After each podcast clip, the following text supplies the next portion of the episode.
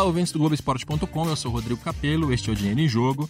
E a todos os torcedores endividados deste país, hoje nós vamos entender o que é recuperação judicial, intervenção judicial, falência, insolvência civil. Parece tudo a mesma coisa, mas não é.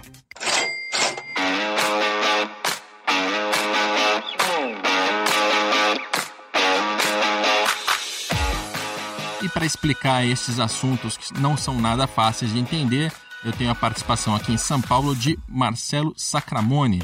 O Marcelo é juiz da segunda vara de recuperação e falência de São Paulo. Tudo bem, Marcelo? Tudo ótimo. Já participou de algum podcast para falar de futebol? Ah, de futebol e recuperação judicial é mais inédito ainda. Nem de futebol e nem de recuperação. Pois é, é um assunto bem inédito, né? E, e a gente tem que tratar porque a gente tem alguns clubes aqui no Brasil que estão muito endividados e que começam a esboçar ali a intenção de entrar em recuperação judicial, já se fala também em falência. A gente tem torcedores preocupados com administrações mal feitas que também cogitam intervenção judicial, mas eu vejo essa, todos esses termos serem discutidos nas redes sociais de uma maneira ah, meio jogada, meio mal explicada. Então a intenção aqui hoje é trazer um dos maiores especialistas no assunto do país para conversar a respeito. Lembrando que o Marcelo não trabalha para clube, nunca trabalhou para clube, não tem nada a ver com o mercado do futebol. É um cara que está vindo de fora, técnico, para explicar essas coisas. Acho que nem é, questão de torcedor, ninguém vai poder te chamar de clubista, né? Não. Definitivamente não. E eu sou de Jundiaí, meu clube é o Paulista de Jundiaí, então Exato. a gente não tá nem nas grandes brigas mais. É, então não vai ter São Paulino ou flamenguista dizendo, ah, é porque ele é paulista. Não. Uh, vamos tratar de assunto de uma maneira técnica e o mais didático possível, porque a gente sabe que são assuntos complicados. Uh, então a gente vai seguir a seguinte ordem: primeiro, recuperação judicial, depois falência, depois insolvência civil e depois a intervenção judicial. A intervenção judicial até é o que tem menos a ver com as outras três, né? Mas a gente vai seguir essa ordem porque acho que os nossos ouvintes vão, vão entender por quê. Uh, primeiro ponto, recuperação judicial. Se fosse para resumir de uma maneira didática e simples para quem nunca ouviu falar, o que é? É um acordo. Então, vamos só voltar. A primeira questão eu acho que é ultra interessante que é justamente a surpresa que esse tema traz. Então, pela primeira vez, a gente começou a discutir o que fazer com o clube endividado. E para que isso? Para melhorar o futebol. Então, eu preciso conseguir premiar aquele clube eficiente que vai conseguir pagar suas contas, e aí, por conta disso, vai estar tá em dia, vai contratar melhores jogadores, vai conseguir gastar mais. Então, para superar essa situação de crise, e o mal é a crise, o remédio, um deles é a recuperação. Recuperação é um acordo. É o mais simples possível. Aquele devedor vai apresentar uma proposta e a coletividade de credores, ou seja, o conjunto de credores, vai falar sobre essa proposta e dizer eu concordo ou não. Se eles concordarem, a recuperação judicial vai ser concedida. O que significa isso? Significa que aquele clube vai passar a pagar aqueles credores não mais com base no que ele devia, mas com base na proposta que ele fez. E por outro lado, se os credores disserem não, não, não, eu não concordo com esta proposta que me foi feita, eles não podem fazer uma proposta alternativa. O único que propõe é o devedor. Eles simplesmente vão falar eu não concordo e a consequência disso é que vai ser decretada a falência daquele clube. E tudo isso mediado pela justiça sem esse processo de insolvência, esse processo tanto de recuperação quanto de falência é sempre judicial. Tá. Hoje, o clube, como é uma associação, não pode se submetê-lo, não pode se submeter à recuperação ou à falência. A partir de uma alteração da lei ou uma conversão deste, desta associação, deste clube, numa sociedade, aí seria isso possível. Hoje não, mas sempre tá. judicial. Uh, existe a recuperação extrajudicial? Existe. A recuperação extrajudicial, apesar de ter esse nome, na verdade ela é judicial. A única coisa que é o seguinte, ela faz esse acordo feito entre devedor e credor é feito fora do juízo e levado ao poder judiciário para que ele homologue. Então chama-se extrajudicial porque a fase de negociação é feita fora do fórum mas isso é levado ao juízo para que ele homologue, para que ele verifique as condições. E por que isso? Porque na recuperação judicial eu preciso que a maioria dos credores aprovem. Na recuperação extrajudicial, eu preciso de 60%, mas não de todos os credores. Eu posso fazer a recuperação extra só com uma classe ou só com um grupo. Tá. Então, por exemplo, só com os credores financeiros, só banco. É possível? É. Todo mundo precisa concordar? Não. 60% concordando vincula os outros 40%. O judiciário precisa avaliar se esse quórum foi preenchido. Tá. A, a, gente ainda não tem muitos clubes que declararam interesse em entrar nesse tipo de processo, mas a gente já tem alguns. Né? É, principalmente o Cruzeiro, em Minas Gerais. A administração do Wagner Pires de Sá do Itair Machado deixou o clube uh, nessa, nessa virada de ano, também por causa do rebaixamento. Entrou lá um conselho gestor provisório, empresários que se juntaram para ajudar a recuperar o clube. E o Vitório Medioli, que era o CEO, não é mais, saiu no meio do caminho, ele falou claramente que aguarda por uma mudança na lei para que o Cruzeiro pudesse entrar em recuperação judicial. No Rio de Janeiro, o Botafogo está também num processo de abertura de uma SA, deve migrar ali o futebol profissional para essa empresa, isso está acontecendo e a gente ainda não tem detalhes, mas é, esses termos estão sempre na mesa, principalmente de recuperação extrajudicial. É o que eu ouço com mais frequência das pessoas envolvidas. Recuperação judicial, pelo menos, do que eu ouvi até hoje, uh, o Botafogo não deve entrar, mas a gente ainda não tem certeza. E é um processo que pode valer para qualquer clube endividado. Então, se em algum momento o Fluminense, o Vasco, talvez até o Santos, talvez o Internacional, não sei. É, depende muito da situação, da, da intenção política, de, né, de, de como isso vai ser conduzido. Mas é um assunto que interessa a todos. Então, deixa eu tentar colocar isso numa linha cronológica para o nosso ouvinte entender o que aconteceria de fato e na prática. Né, digamos que o Cruzeiro, vamos tratar o Cruzeiro porque é quem já declarou, né, tem, um, tem um dirigente que declarou essa, essa intenção. Uh, ok, queremos entrar em recuperação judicial. Primeiro passo é pedir ao juiz, uh, que no caso pode ser um juiz como Marcelo Sacramone, que vai uh, dizer, ó, ok, você tem direito a participar, quais são os requisitos nesse ponto para que um pedido de recuperação judicial seja aceito? Bom, primeiro, primeira questão é a recuperação é um, e assim como a falência, é um benefício a empresários hoje pela lei. Então, apenas aqueles que são empresários, então seja individual ou sociedade empresária, que é aquele que desenvolve uma atividade econômica organizada, profissional, para circular serviços ou produtos e distribuir esse lucro basicamente aos seus sócios. Esse é o, esse é o conceito de empresário. Ele, como está submetido ao risco, a lei deu um benefício para ele, que é quando ele fracassar, eu preciso dar uma ajuda para esse devedor. Então ele precisa ser empresário e ele precisa desenvolver atividade regular durante dois anos. Esse é o parâmetro da lei. Por quê? Porque se o cara começou a desenvolver uma atividade no mercado, mas ainda não tem a expertise necessária, a lei falou: eu não vou te dar esse benefício. Eu preciso saber que você tem já informação para continuar crescendo. Senão viraria festa, né? Você é abre isso. um negócio, se endivida pra caramba, quebra, bom, dá para entrar na recuperação judicial. Ou então... quero pegar um negócio melhor, então não quero pagar com pagar minha dívida antiga com o um negócio melhor, então uhum. eu quebro e abro amanhã no dia seguinte uma outra. E, e algo direcionado uh, para o seguinte benefício para a sociedade. Olha, essa empresa ela tem uma importância social, ela tem uma importância econômica, ela, ela emprega pessoas. Uh, é melhor termos uma sociedade com esta empresa funcionando do que com ela falida. Então, é um benefício para o devedor, mas é também uma maneira de, de manter uma certa estabilidade no nosso mercado, sociedade, né? Não, não é apenas passar a mão na cabeça. É isso. A, a recuperação é vulgarmente conhecida como um calote institucional. Todo mundo tá. fala, poxa, o cara vai pedir recuperação, ele vai fraudar todo mundo. Não é verdade. Na verdade, a lei estabeleceu essa segunda chance para aquele devedor, mas não é simplesmente porque ele quer. Os credores vão avaliar se ele tem esse direito conforme o plano que ele propôs. Então, de novo, a recuperação é um acordo. Tá. O credor precisa concordar com aquilo e vai concordar se entender que aquele cara é eficiente, aquele clube é eficiente, tem bons jogadores, vai conseguir ganhar campeonatos, vai conseguir ter receita e assim por diante.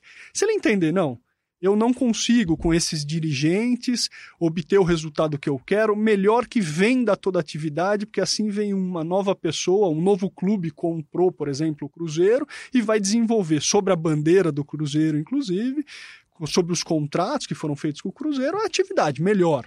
Tá. Então não é que o, o, torcedor vai ficar prejudicado, não. Vai ter alguém que vai comprar aquilo se for eficiente e vai continuar desenvolvendo a atividade. Tá, mas esse é o intuito deixa, da deixa eu voltar um pouco na primeira pergunta para a gente seguir esse, esse caminho e o nosso ouvinte entender o processo. Para o juiz, então, aceitar o pedido de recuperação, precisa ser empresa e precisa ter atividade por dois anos. Isso. Tem algum outro requisito muito importante aqui? Não. Não. Uh, e aí a gente já tem o nosso primeiro problema, porque os nossos clubes todos são organizados como associações civis sem fins lucrativos, não são empresas, e mesmo que virem empresas, teriam que aguardar dois anos para entrar em recuperação judicial. Esse é um ponto que pode ser mudado ou facilitado, porque a gente tem hoje um projeto de lei uh, que já foi aprovado na Câmara dos Deputados, está no Senado, do deputado federal Pedro Paulo, do DEM do Rio de Janeiro, e o Pedro Paulo está propondo que é, o clube tenha o direito de entrar em recuperação imediatamente após a abertura da empresa. Primeiro, primeira pergunta nesse sentido: é, tem um risco aí de. É, tem um risco do juiz negar, por exemplo, alegando, digamos assim, olha, o, o Botafogo tem lá é, N dívidas, tem dívidas com instituições financeiras que emprestaram dinheiro no fim de 2019, que não imaginavam, não esperavam, não conseguiam supor que poderia acontecer um processo de recuperação judicial.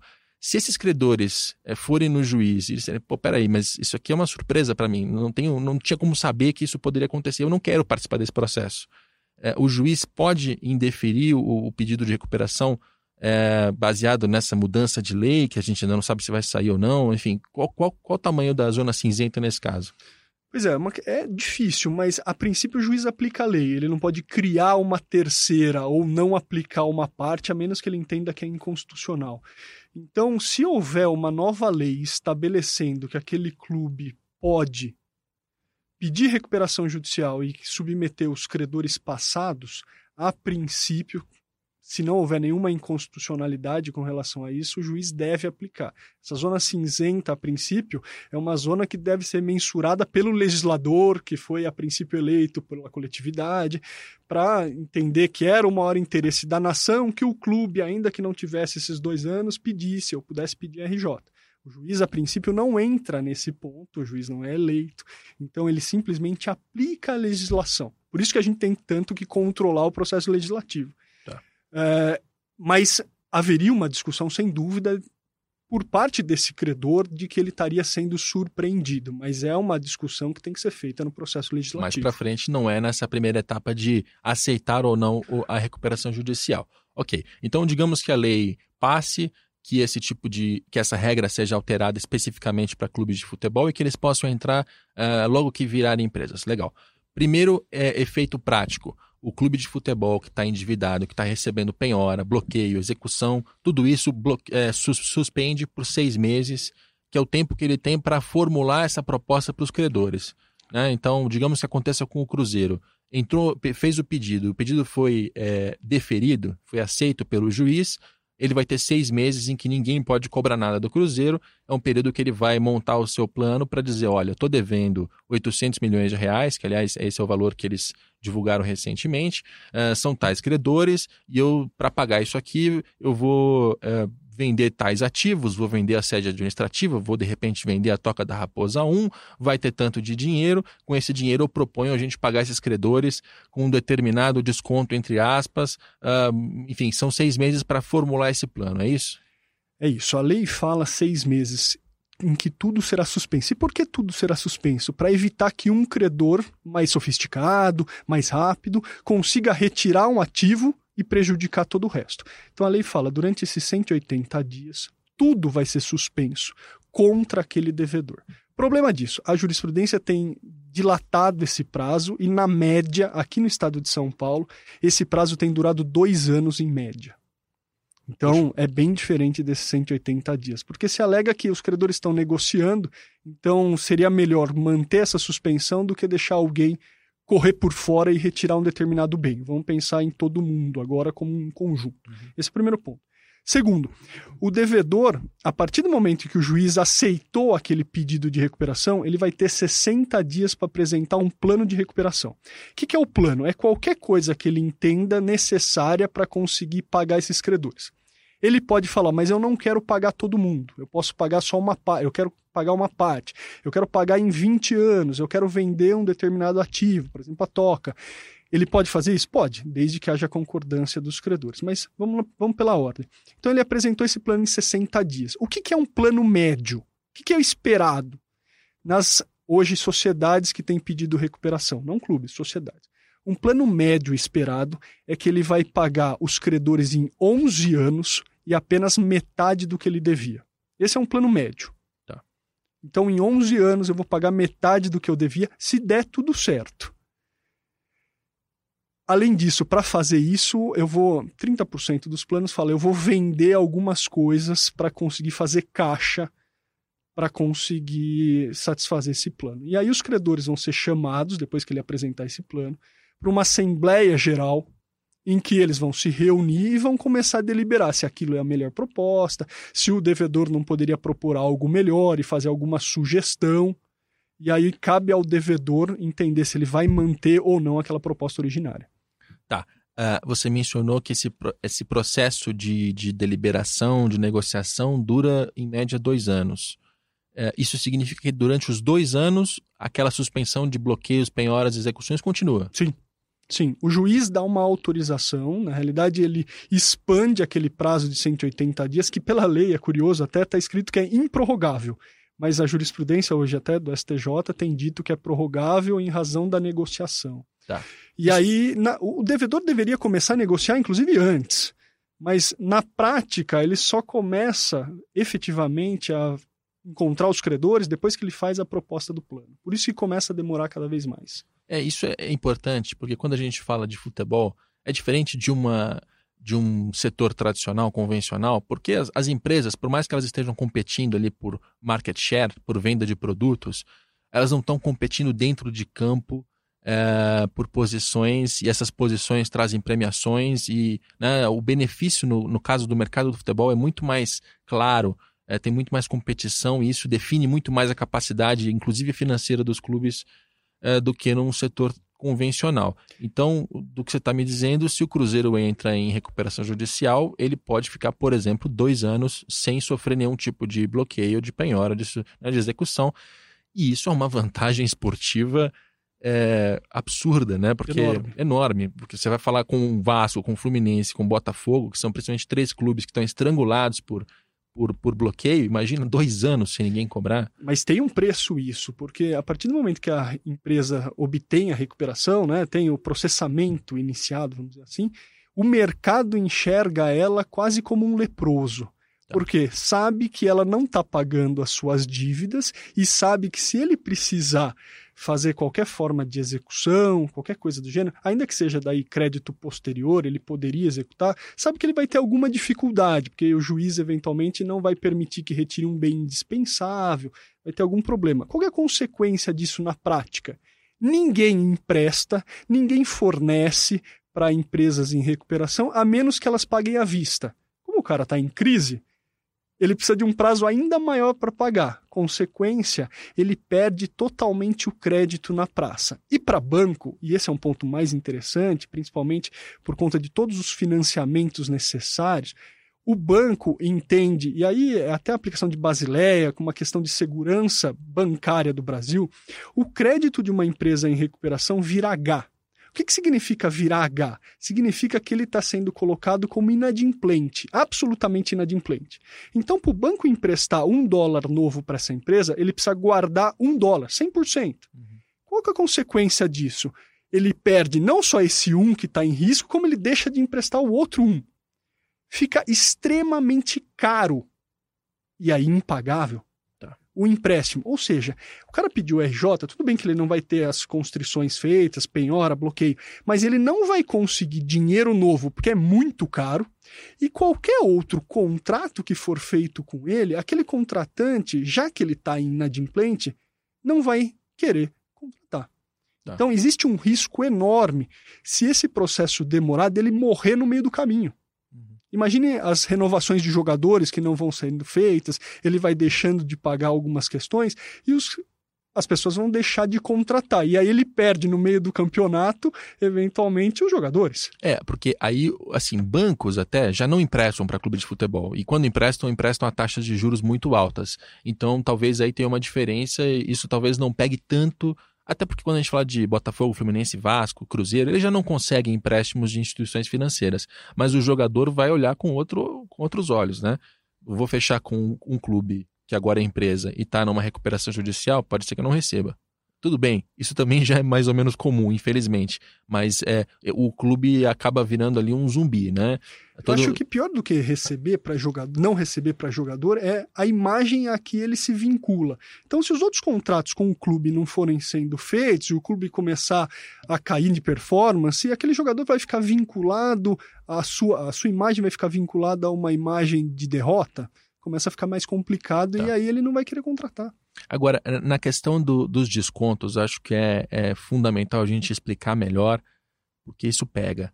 É, primeiro, até para falar da lei do Pedro Paulo, é, na lei hoje né, de recuperação judicial de empresas comuns, os, as dívidas trabalhistas precisam ser pagas num prazo de 12 meses. Precisam ser pagas em 12 meses no máximo. No máximo. No máximo. 12 meses da concessão, né? Sim. Que é do fim do processo. Do, do momento em que se começa a pagar ali, se tem a, o aceite da, da proposta é, tem uma diferença fundamental. Empresas convencionais não costumam ter tanta dívida trabalhista quanto um clube de futebol.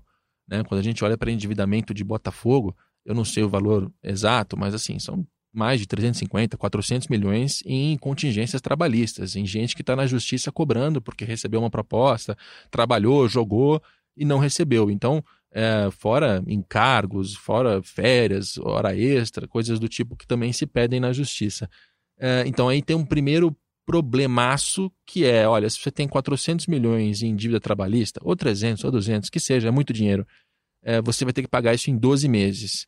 É, é, é dificílimo de acontecer. Né? Dificílimo de um clube conseguir arcar com isso. Ele vai tirar dinheiro de onde para fazer esses pagamentos num prazo tão curto. A lei fala 12 meses, mas nada diz sobre deságio, ou seja, sobre o desconto. Tá. Eu vou ser obrigado a pagar no máximo em 12 meses. Uhum mas nada me impede de falar, olha, mas eu vou pagar 10% só do exato, que eu devo. Exato, e aí, aí que o bicho pega. Né? Porque se a gente está falando isso numa recuperação judicial normal, convencional, digamos que sejam 300 milhões em dívidas, o clube pode chegar a todos esses ex-jogadores, ex-funcionários, ex-técnicos e dizer, olha, eu quero pagar, em vez de 300 milhões, eu vou pagar 30. Querem 30? Dividido em 12 vezes, você vai receber, talvez, talvez uh, os credores cheguem à conclusão de que é melhor receber esses 10% do que não receber nada, talvez. Mas é uma, é uma situação, é uma negociação muito difícil. Né? E aí, onde entra o Pedro Paulo? Na, no projeto de lei do Pedro Paulo, ele está mexendo também na recuperação judicial para que é, você coloque ali um, um teto.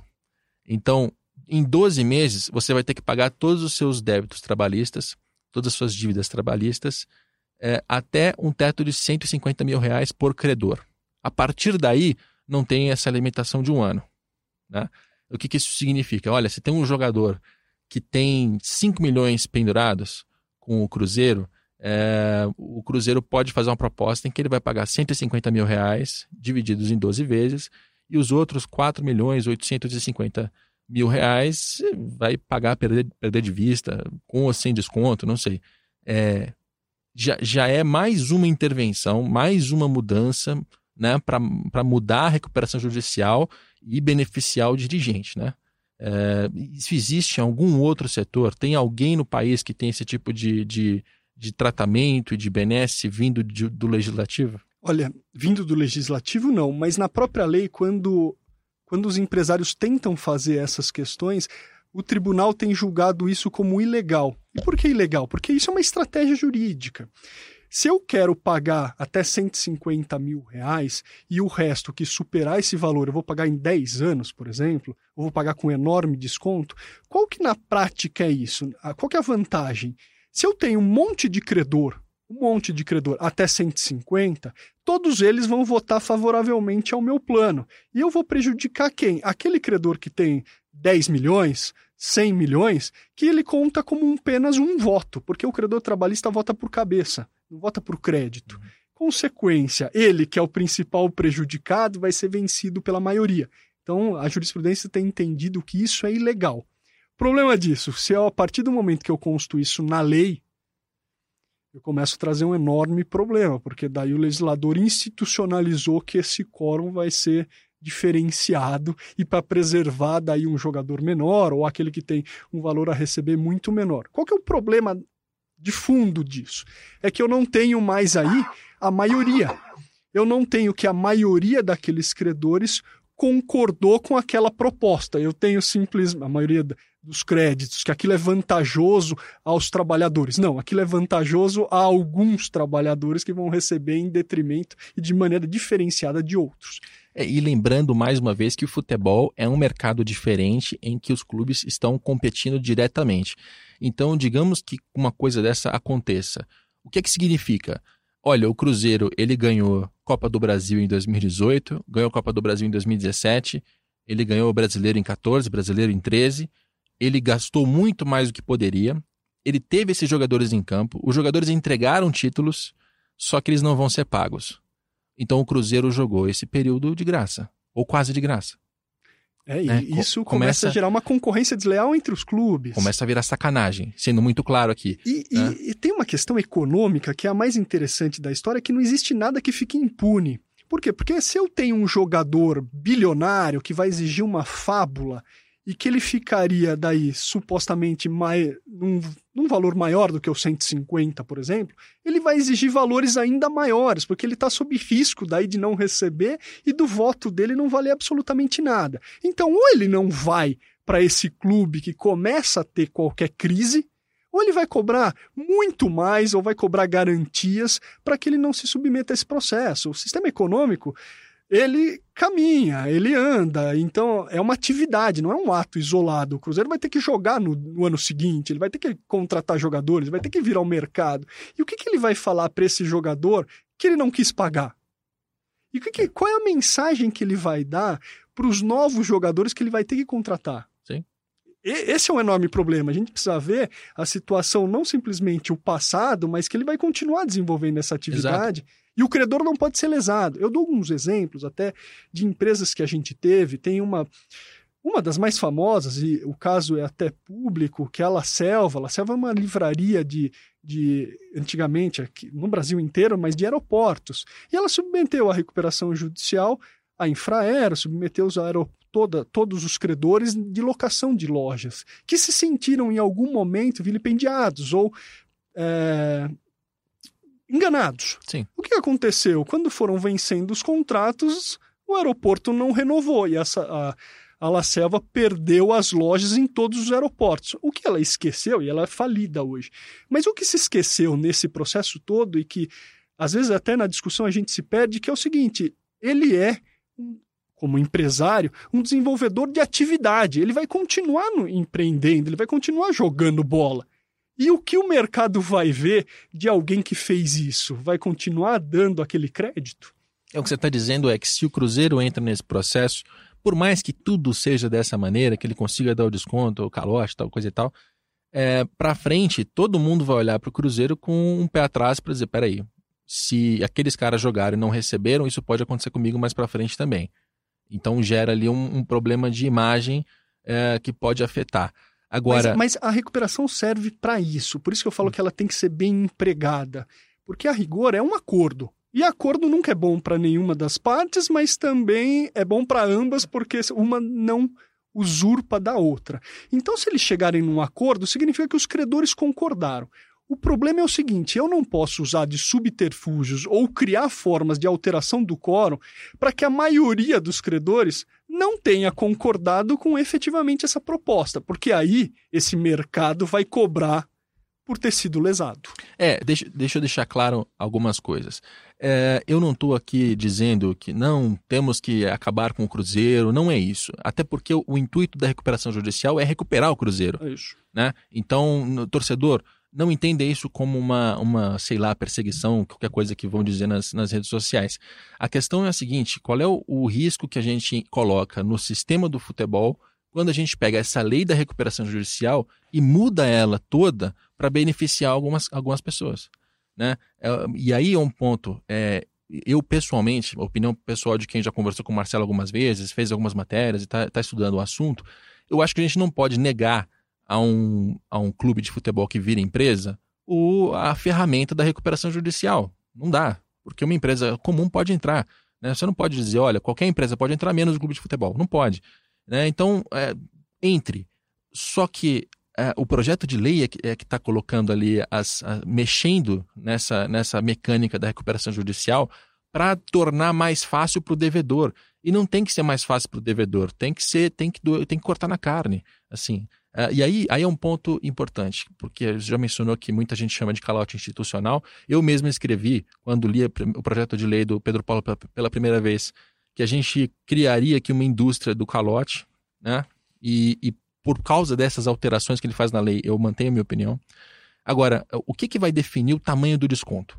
Né? É, pelo que eu entendi até agora é o seguinte: você tem ativos, tudo que o clube tem, você tem passivos, tudo que o clube deve. Quando você entra num, num, num, processo de negociação de recuperação judicial, você vai pegar tudo que tem de ativo, vai ver o que, que você pode vender, se desfazer para gerar caixa. Uh, tem algumas coisas que você não vai poder vender, como por exemplo, se você vender todos os jogadores, uh, vai ser muito difícil de manter a atividade em seguida. Então você não pode, não pode se desfazer de todos os jogadores, presumo. Uh, então, vender os jogadores todos não dá, mas dá para vender a sede administrativa, dá para vender eh, eh, um imóvel social, dá para tirar algum dinheiro de um lado, aí você vai chegar nos credores do, do outro e dizer: olha, eu estou te devendo é, 800, mas eu consegui levantar a partir disso aqui 400, então vamos acordar de fazer um, um desconto tal. É, é, depende muito da, dos ativos e dos passivos, né? Além de, do ativo e do passivo, depende também do faturamento que ele pretende gerar. Tá. Então ele fala: olha, eu não vou pagar ninguém durante os três primeiros anos, com exceção do trabalhista, porque eu vou botar esse dinheiro que eu consegui em novos jogadores, e com novos jogadores eu vou ganhar o campeonato, e ganhando o campeonato eu vou trazer mais faturamento, e vou pagar daí vocês um percentual tal depois de três anos. É possível. Tá. A verdade é que ele vai propor ele vai fazer essa proposta indicando a atividade e como Basicamente, a lei permite que ele corte as coisas que são deficitárias, concentre na atividade principal, sendo ela mais rentável, gastando menos com porcarias, e com base naquilo, ele vai estabelecer como ele conseguiria pagar os credores. Cabe aos credores, na realidade, olhar se aquilo é viável, se eles acreditam naquilo, ou se vale a pena. Não, vamos falir esse cara. O que, que significa falir? Vamos pegar todos os ativos deles e vender para alguém que vai querer comprar e desempenhar a mesma atividade de modo mais eficiente. O que, que vale mais? Essa proposta que ele me fez, ou eu colocar isso à venda e o mercado vai avaliar quanto vale para que alguém me pague? Essa é. conta que ele vai fazer diante da proposta feita pelo devedor. Agora, aí tem mais uma pegadinha, que é a seguinte: no projeto de lei do Pedro Paulo, o clube abre a empresa, transfere os passivos, não tem nada que garanta que vá transferir os ativos. Então, digamos, o Botafogo entra em recuperação judicial, é um exemplo, uma hipótese.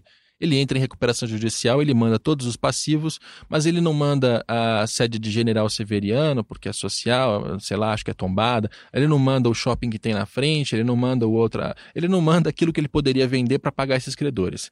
É, primeiro problema.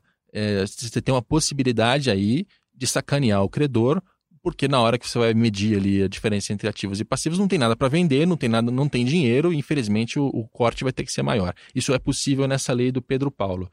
Uh, e também tem a questão de que na lei está especificado que a marca do clube nunca poderá ser vendida. Nunca. A marca do clube, uh, por mais que ele ceda ela a essa empresa por um determinado período, que pode ser de 30 anos, 50 anos, sei lá quanto, ela nunca poderá ser vendida. Ou seja, vamos colocar uma situação hipotética aqui. Não vou nem mencionar clube nenhum para não parecer que é, que é perseguição. O clube X ele abre uma empresa, ele transfere 800 milhões de reais em dívidas, ele não transfere os seus ativos, quer dizer, ele não passa os seus imóveis sociais. Ele chega lá e ele diz o seguinte: putz, eu não posso vender os jogadores, porque senão eu não consigo desempenhar minha atividade.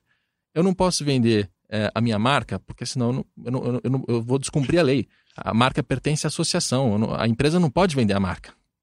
O que, que eu vou vender? Nada. Ou quase nada. Não, eu consegui aqui um cascalho com alguém. E, e aí, o que, que você vai chegar no credor? Você vai chegar aos credores, todos aqueles jogadores, funcionários, bancos, todo mundo, e vai dizer: Ó, oh, infelizmente, putz, que azar, cara. Não tenho nada para vender.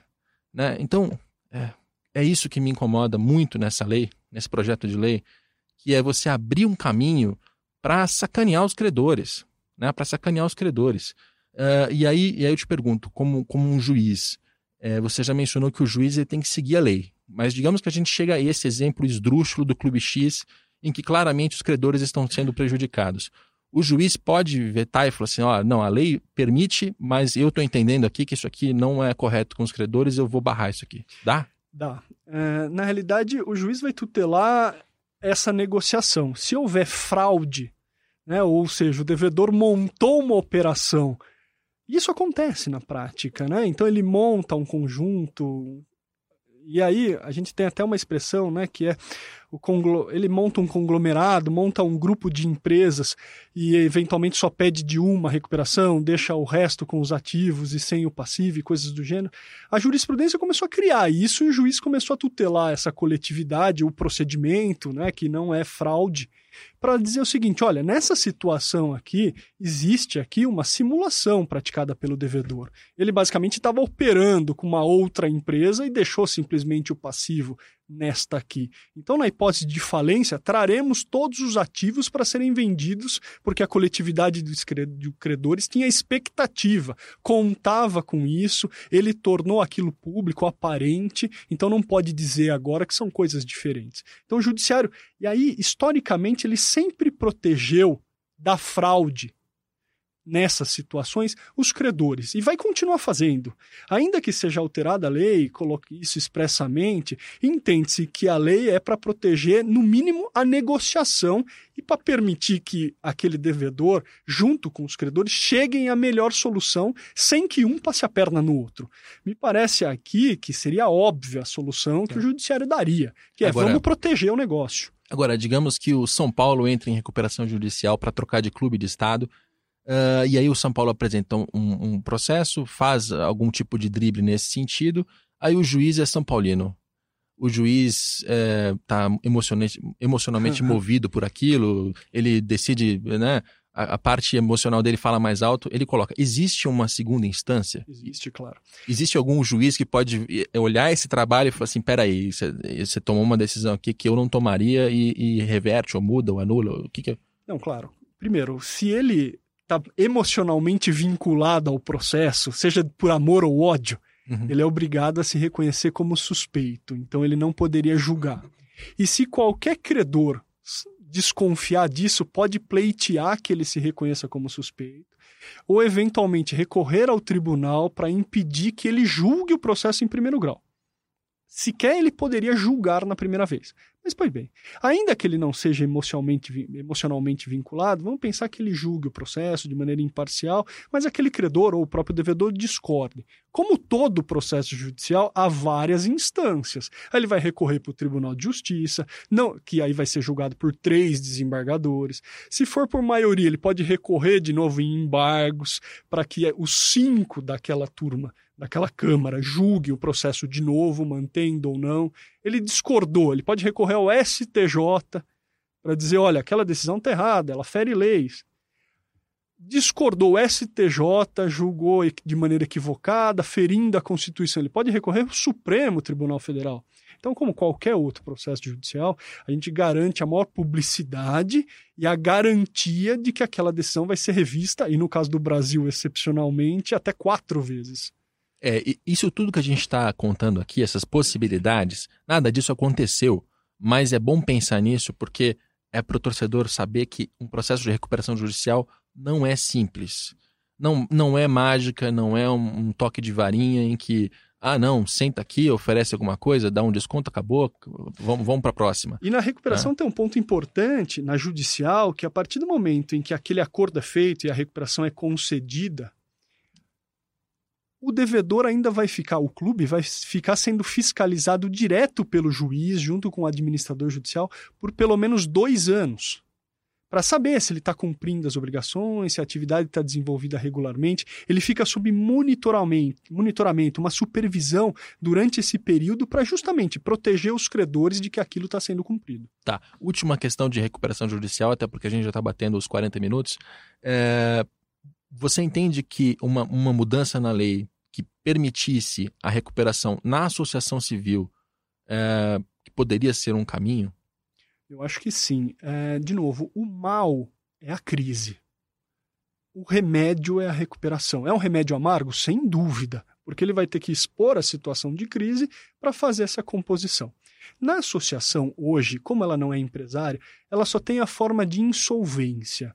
O que é a insolvência civil? É uma forma de liquidação de todos os bens e pagamento dos credores. Só.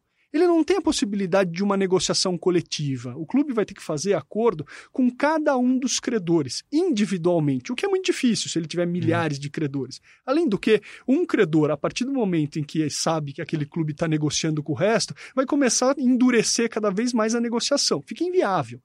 Então, se o clube é tão importante, aquela associação tem que poder negociar de maneira coletiva, porque o que a gente quer preservar é a atividade, é o futebol ainda que não seja desempenhada por aquele dirigente. Então, troquemos o dirigente, ou vamos permitir ele fazer esse acordo com os credores. Os credores vão de decidir o que é viável ou o que não é. Hoje, eles não têm essa opção. Então, conceder a recuperação a essa associação não é simplesmente premiar o clube, é premiar o credor, que vai conseguir coletivamente avaliar se aquele devedor é o melhor ou não para se submeter à RJ. Isso cria um efeito ex ante também, ou anterior, que é o seguinte: eu, credor, vou ter que começar a fiscalizar aquele devedor. E eu, torcedor, também. Estou torcendo para esse meu clube, como é que vai a finança dele? Ele está pagando o credor? O que isso pode repercutir? É esse comportamento, esse ciclo virtuoso que a gente tem que estimular de controle, porque hoje não há. Hoje, se eu, eu torço lá na minha casa, ligo a TV, ou sou um associado e acabou. Não, não, eu preciso controlar. Isso é importante para mim. Qual é a finança desse clube? Como é que ele está? Como é que quem vai ser nomeado dirigente? Isso começa a importar e a gente precisa Sim. de alguma forma estimular esse comportamento. É, eu tenho pensado muito nessa e, e, conversado e apurado em relação a essa possibilidade da associação entrar em recuperação, porque me parece, pelo menos por enquanto, posso mudar de opinião, não sei, é, que isso anula alguns desses riscos que a gente está comentando aqui. Porque se a, recuperação é na associação, vai entrar tudo, todos os ativos, todos.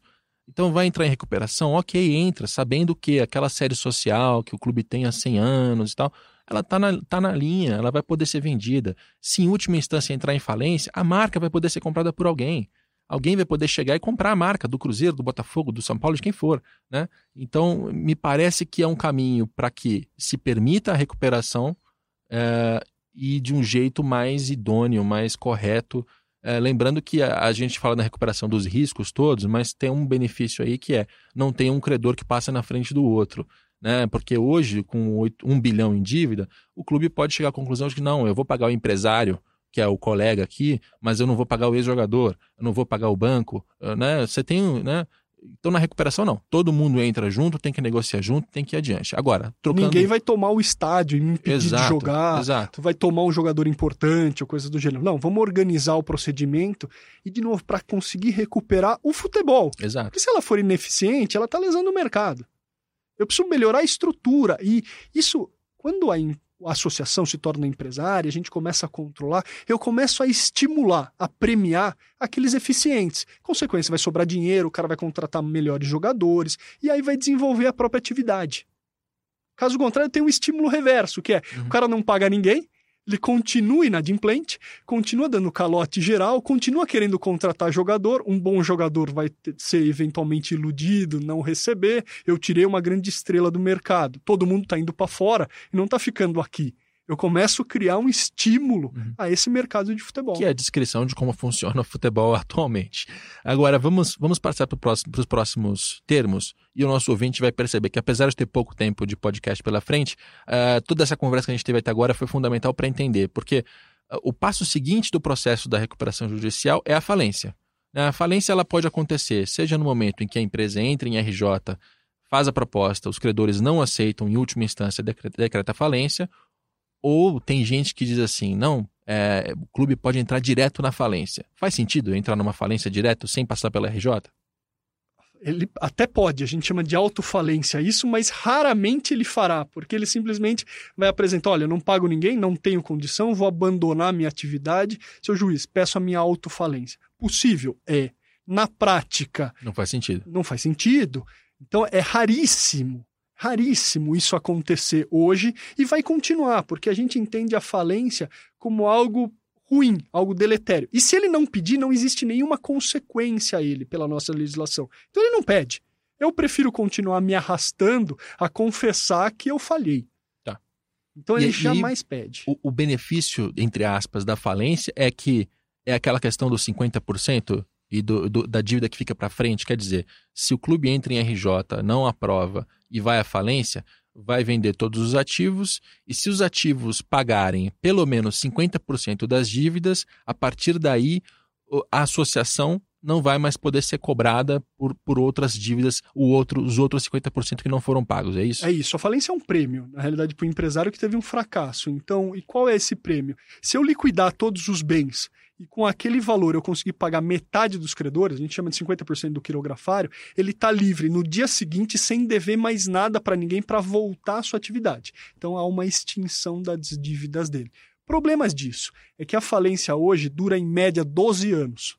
Ou seja, esse processo nunca acaba. E se esse processo nunca acaba e ele não consegue, em regra, pagar esses 50%, ele vai ficar mais cinco anos depois do encerramento ainda vinculado a essas obrigações. Então, ele fica eternamente vinculado ele nunca pede autofalência, porque ele nunca vai se ver livre. E os credores, por outro lado, não pedem a autofalência dele, porque também ou não vão receber, ou vão demorar um tempo muito grande para receber. É mais fácil correr para tentar retirar algum ativo antes. Ou seja, se o Cruzeiro entra num processo de falência, ele tem todos os bens colocados para venda, todos os ativos imediatos a imediatos, qualquer valor, inclusive jogador, inclusive a marca, inclusive tudo, né? tudo isso vai, vai ser vendido. E digamos que ele esteja vendendo, esteja devendo 800 milhões de reais, vendeu tudo que ele tem e conseguiu 400. Ok.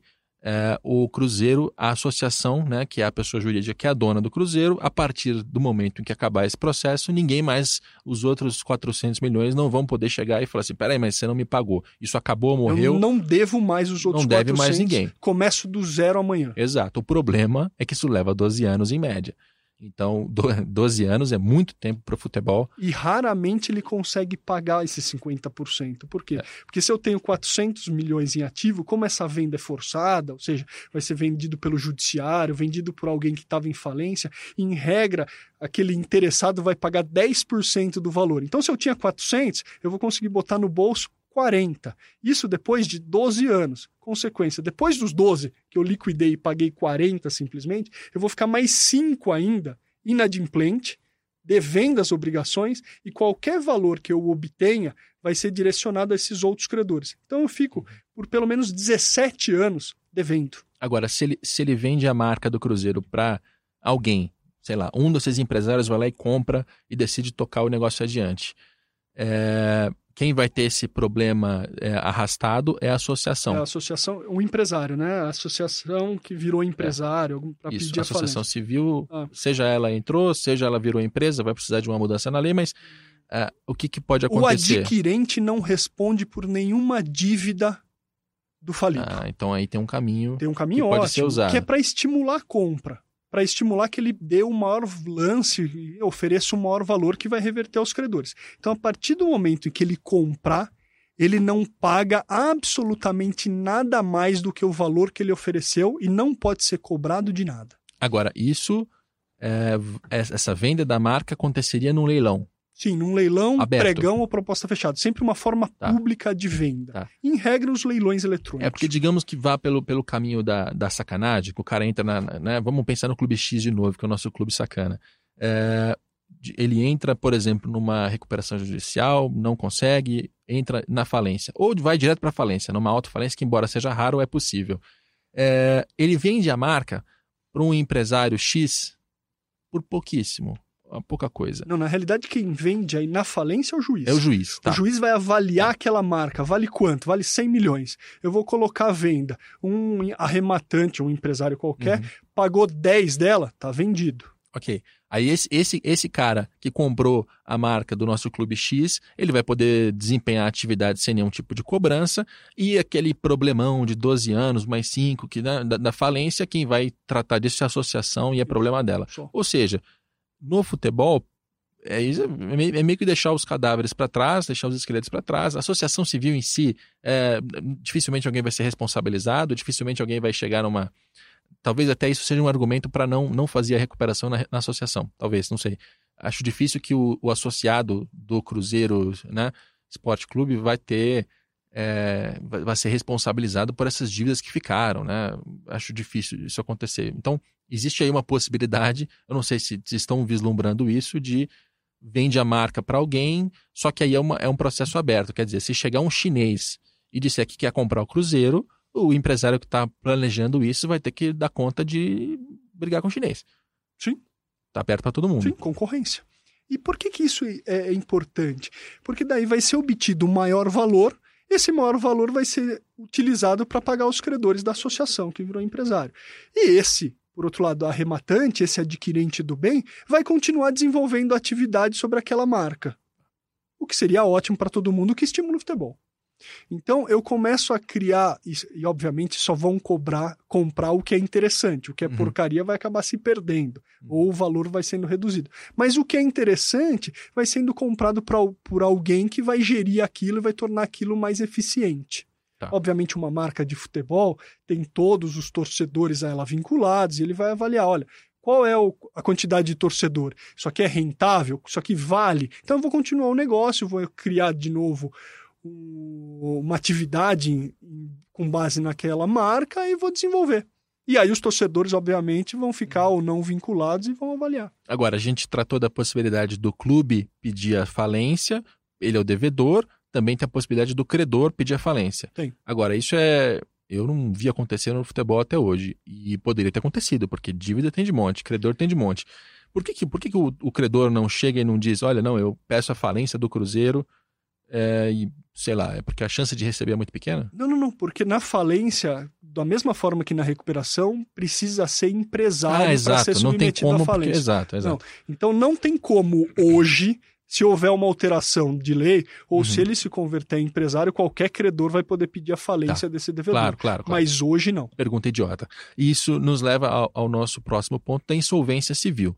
Porque tudo que a gente falou até agora, recuperação judicial e falência, depende de ser empresário ou de uma mudança na lei para que a associação entre, coisa e tal. O que dá para fazer hoje é a insolvência civil. É, o que, que, isso, que, que isso difere, por exemplo, da, da falência? Bom, como não é empresário, a insolvência é simplesmente uma liquidação. Então, vai tomar todos os ativos da mesma forma que a falência para colocar à venda. O que, que difere da falência? Primeiro, se os ativos forem suficientes para pagar 50% do passivo, ele continua obrigado ao restante. Só a falência gera essa possibilidade de início imediato e liberação desse débito. Na insolvência civil, não. Na insolvência, eu liquido absolutamente tudo para pagar os credores na ordem, da mesma forma que na falência, e esse devedor insolvente vai ficar vinculado a cinco anos depois do processo. Ainda que tenha sido vendido tudo, pago 90%. Se não pagar tudo, ele fica mais cinco anos ainda vinculado a qualquer dívida que ele, sei lá, teve um novo crédito, vai ser obrigado a pagar. O problema disso, ele não, não existe a contra opção, né, a opção à falência, que seria a recuperação judicial. Não, a insolvência é só insolvência, só liquidação. Não existe plano uhum. com uma coletividade de credores, não existe melhor alternativa. Vai ser colocado é, acabou, pelo juízo vem. Acabou. Acabou, vende tudo, paga o que é der e o que não der continua, continua vinculado. E... Essa associação não vai conseguir voltar a, a trabalhar com. Não, e é um processo extremamente demorado, porque vai ser vendido tudo, extremamente moroso por conta disso, e ineficiente, porque como é venda forçada, sempre vão comprar aquilo na bacia das almas, ou uhum. seja, por um valor muito baixo. Então, o devedor pode confessar a insolvência ou o próprio credor pedir, mas também não faz sentido não faz esse sentido. procedimento, e é raríssimo na prática, raríssimo. Por quê? Porque ninguém recebe. Tá. Então, Agora, na hipótese do cara que tá, chegou ao clube, está hiperendividado, se ele entrar em insolvência civil, tudo vai para para leilão, pode chegar, por exemplo, se esse, eu estou supondo, hein, gente, é só para um exercício de lógica. Esse grupo de empresários que está no Cruzeiro hoje, se eles têm grana, têm, têm bala na agulha para fazer isso, se o Cruzeiro entra em insolvência civil, ele, eles podem se juntar e comprar todos os bens. Podem. Podem comprar a marca, a Toca da Raposa, a sede, coisa e tal, e seguir a partir de uma nova, nova e talvez pagando menos do que. Né?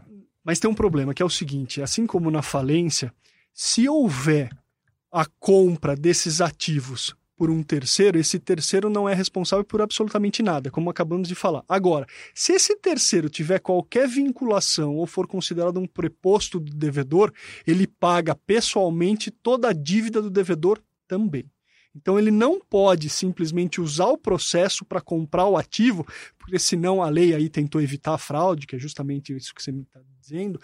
A lei falou o seguinte: olha, nessa hipótese de vinculação, esse comprador não está livre, não, ele vai ser obrigado a pagar tudo. Então eu não posso utilizar a insolvência, utilizar a falência como um mecanismo para comprar mais barato, porque daí o juiz vai verificar que aquilo é uma fraude e vai me imputar Sim. a responsabilidade.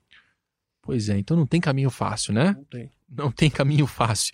Uh, e eu acho que essa é uma mensagem importante para o nosso ouvinte, porque, principalmente nas redes sociais, tem muita gente que. É, é claro, o dirigente fala, uh, aí o deputado fala em cima, a gente não entende muito bem do processo, mistura os, mistura os alhos com bugalhos e não consegue entender para onde vai. A gente tem os últimos, últimos minutos e, para fechar, eu só queria mostrar o que é intervenção judicial, que na prática não tem nada a ver com o que a gente falou até agora, né? A intervenção judicial é quando você tem uma briga entre os sócios, quer dizer, eu, Rodrigo, você, Marcelo Sacramone, temos uma empresa, aí chega um dado momento a gente começa a brigar, a gente se desentende, você é o administrador, eu sou eu sou sócio, mas eu não estou fazendo a gestão da empresa e eu entendo que eu estou sendo lesado pela, pela sua administração. A gente não se entende mais, eu vou até um juiz, né, e falou, ó, o Marcelo está me ferrando aqui, eu preciso né, da sua ajuda para conseguir eh, ter, não ser mais lesado. Então aí o juiz coloca alguém, tira a gestão da sua mão e coloca alguém no lugar para fazer aquela gestão provisória enquanto a gente se entende na justiça. É isso. Basicamente a intervenção é uma medida ultra excepcional, porque o judiciário, o, o judiciário é o Estado, então ele não pode interferir nas relações privadas, exceto se houver conflito. Então eu não posso falar lá na sua casa como é que você tem que, sei lá, cuidar da sua família ou coisa do gênero. Não, o Estado é excepcional. Eu não posso interferir, senão viraríamos uma ditadura.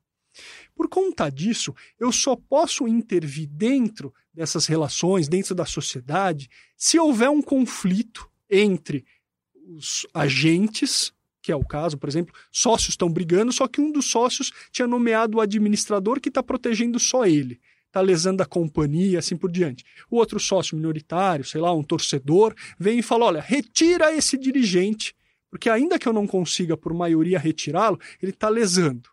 O judiciário pode falar o seguinte: não, não, não. Enquanto isso está acontecendo, eu vou intervir nessa sociedade nomeando um administrador para avaliar quem tem razão. Isso é intervenção ultra excepcional, simplesmente para dar direito àquele que tem. Então eu vou olhar, olha, realmente aquele administrador está fraudando assim por diante.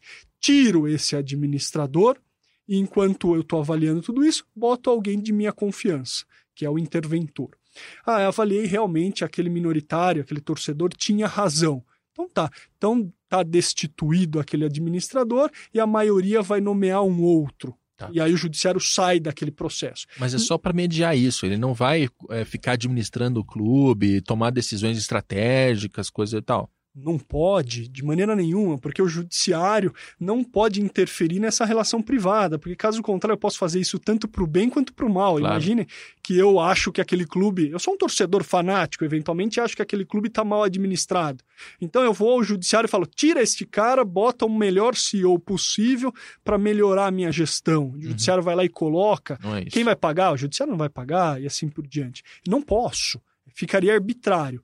Então a intervenção é ultra excepcional numa situação em que aquele administrador pode estar tá lesando e o judiciário precisaria avaliar enquanto isso. Caso contrário, é do jogo. O agente econômico, não deixa de ser o clube, vai ter que se conduzir de maneira adequada e, se for ineficiente, vai ganhar menos jogos ou vai ganhar mais sendo mais eficiente e o mercado vai protegendo ou vai punindo. O judiciário não pode interferir, só no é, conflito. É, eu nem sei se o torcedor poderia pedir esse tipo de intervenção, porque em tese ele não é sócio, né? ele não faz parte do, do quadro societário.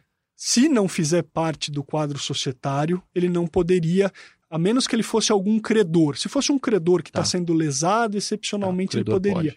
Poderia. Ele, a única coisa, ele precisaria ter interesse. Uhum. E o, uhum. mor, o mero aspecto de, ah, aquilo sei lá, me traz algum prazer, alguma coisa, não precisa. Precisaria ser um interesse tá. financeiro, patrimonial, e aí ele poderia requerer. Agora, numa Assembleia Geral com, sei lá, 20 mil sócios, se 500 se juntarem e fizerem um pedido de intervenção judicial, pode acontecer.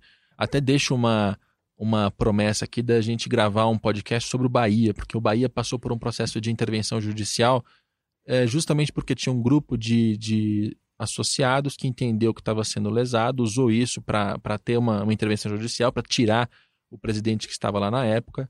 Essa é uma história que a gente merece é, contar ela com detalhes para o resto do país e entender como é que o Bahia começou essa recuperação administrativa e financeira, que foi bem interessante.